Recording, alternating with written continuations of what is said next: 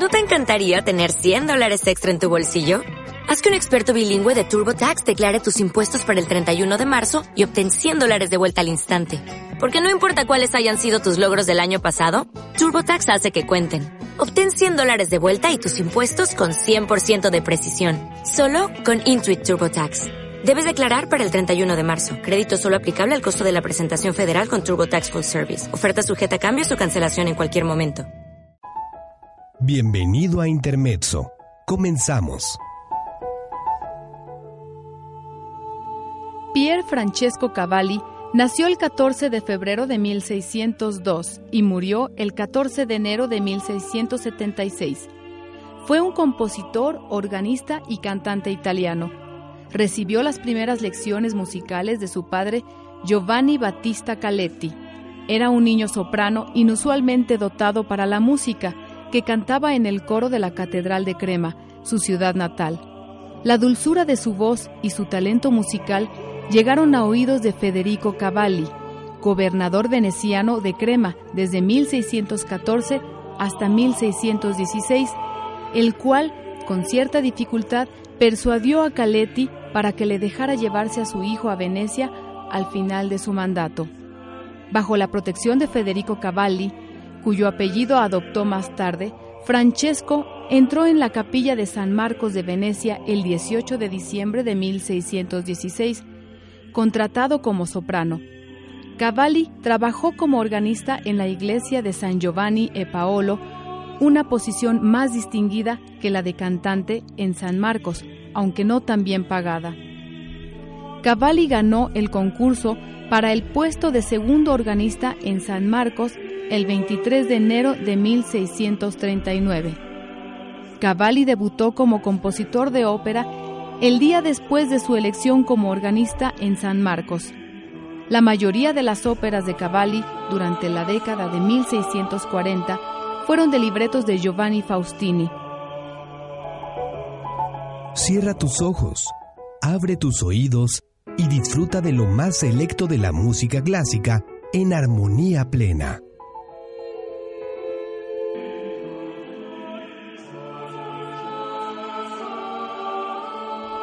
Su ópera Egisto disfrutó de un gran éxito como parte del repertorio de las compañías de viaje que jugaron un papel decisivo en la difusión de la ópera en Italia en el modelo organizativo de la comedia del arte, que se llevó a cabo incluso en París en 1646 y posiblemente en Viena. Tras la muerte de Faustini en diciembre de 1651, Trabajó para el Teatro de San Giovanni e Paolo en colaboración con el libretista Niccolo Minato.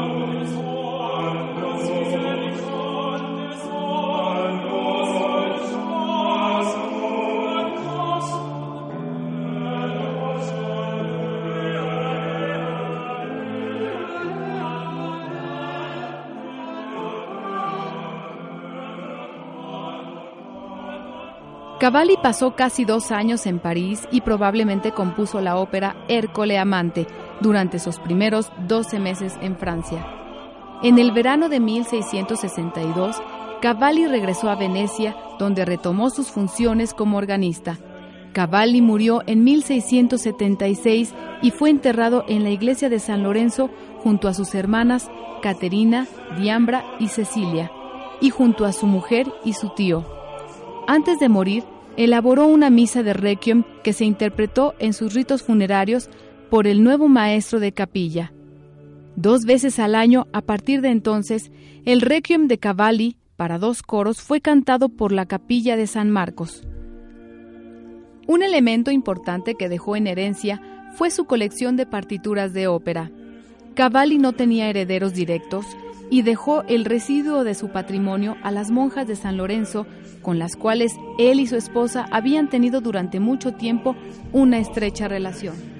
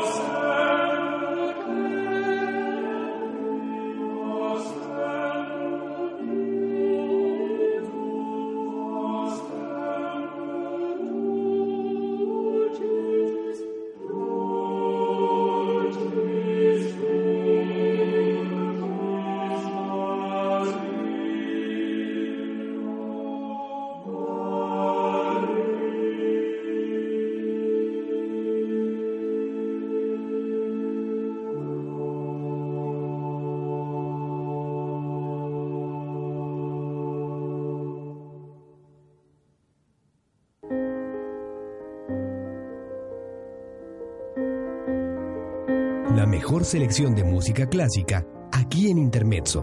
Vamos a una pausa y continuamos.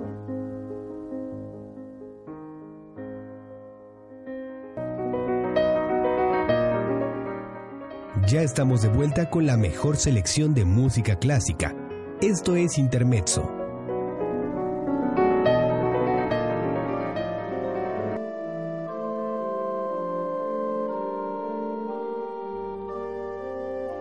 En la música medieval y renacentista, el cantus firmus es la melodía preexistente utilizada como base para una composición polifónica. Durante los siglos XIII y XIV, la melodía se extraía del canto llano y se interpretaba con figuras largas en la voz más grave, conocida como tenor. Las voces superiores se movían con figuras más breves. Este tipo de cantus firmus fue la base de las primeras formas polifónicas como el organum, cláusula, el motete de los siglos XIII y XIV y algunas partes de la misa. En algunos casos, el cantus firmus elegido era interpretado por notas cortas, con lo que el tenor se movía con más o menos la misma velocidad que las voces agudas. En el siglo XIII, el tenor se organizó en modelos repetidos que tenían poca relación con el canto llano original. En el motete, como forma más elaborada durante el siglo XIV, el tratamiento del tenor se aplicó en algunos casos a las voces superiores. En este siglo también se utilizaron cantus firmus tomados de fuentes profanas. En el siglo XV, las técnicas de cantus firmus se hicieron más elaboradas especialmente en el motete y la misa. En algunos casos la melodía aparecía todavía inalterada y con un tratamiento parecido al que hemos visto en la voz de tenor. Este es el caso de algunas partes de la misa durante la mitad del siglo, en especial los glorias y los credos. Posteriormente, las partes de la misa se agruparon por pares en los que aparecía el mismo cantus firmus, otra técnica fue la interpolación de notas entre las de la melodía original para producir una nueva versión, sistema conocido como paráfrasis, que solía aparecer en la voz más aguda. A partir de mediados del siglo XV, compositores como Dufay tomaron prestadas, entre otras, melodías de canciones populares, voces de obras polifónicas o algunas partes de otras piezas. Esto produjo un nuevo tratamiento del cantus firmus. Conforme el principio imitativo fue aumentando en importancia, el sistema anterior entró en declive. En el siglo XVI, el uso del cantus firmus sin ninguna elaboración en las misas y los motetes, se consideró anticuado, aunque durante mucho tiempo permaneció en la música instrumental, ejemplo de ello en los conjuntos de violas y en el preludio coral.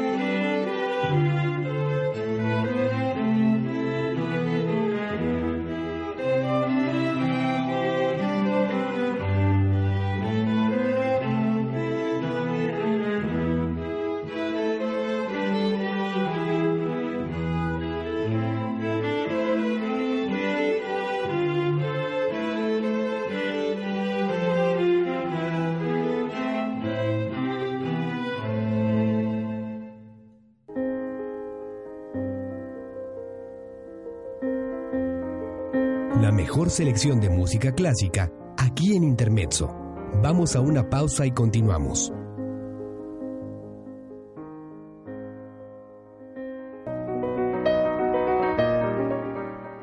Ya estamos de vuelta con la mejor selección de música clásica. Esto es Intermezzo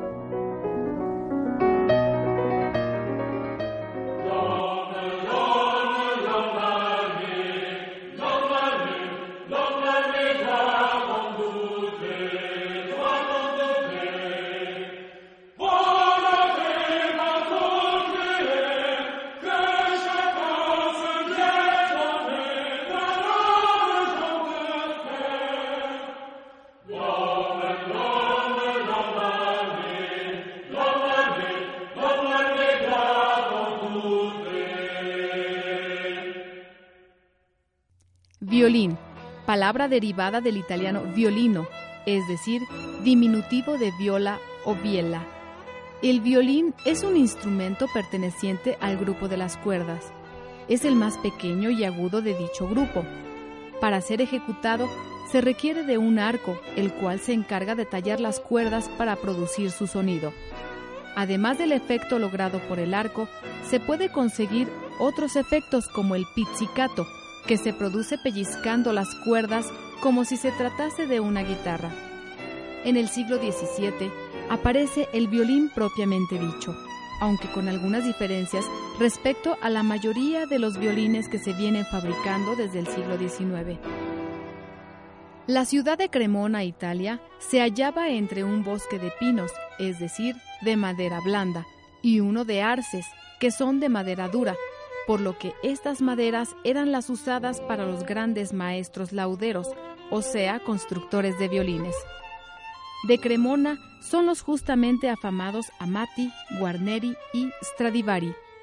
En cuanto al secreto de la sonoridad típica de los violines realizados por las familias Stradivarius y Guarneri, existen hoy diversas hipótesis que más bien que excluirse parecen sumarse. En primer lugar, se considera que la época fue particularmente fría, motivo por el cual los árboles desarrollaron una madera más dura y homogénea. A esto se suma el uso de barnices especiales que reforzaban la estructura de los violines.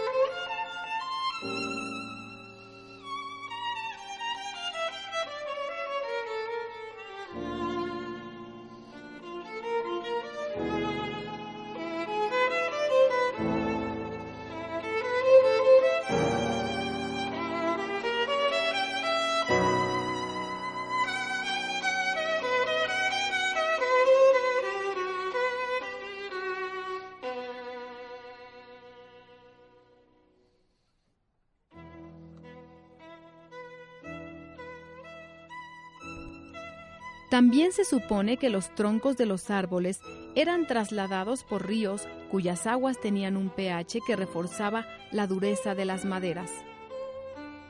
También influye un comprobado tratamiento químico, más que con el objetivo de la sonoridad, el de la conservación de los instrumentos, que reforzó la dureza de las tablas. Ciertos violines Stradivarius tienen en sus partes internas un acabado biselado de los contornos en donde contactan las maderas, el cual parece beneficiar la acústica de estos violines. Debido a estas características, un violín viejo que haya sido bien ejecutado suena mejor que un violín nuevo o con poco uso. Dentro de los folclores sudamericanos, el violín es particularmente relevante en el folclore de Argentina y en zonas aledañas, donde fue utilizado en la música religiosa, aunque rápidamente las poblaciones criollas y autóctonas supieron utilizarlo para la música profana. En general, el violín es un instrumento utilizado prácticamente en la mayoría de los géneros musicales, por su belleza, su riqueza melódica y por sus posibilidades de interpretación.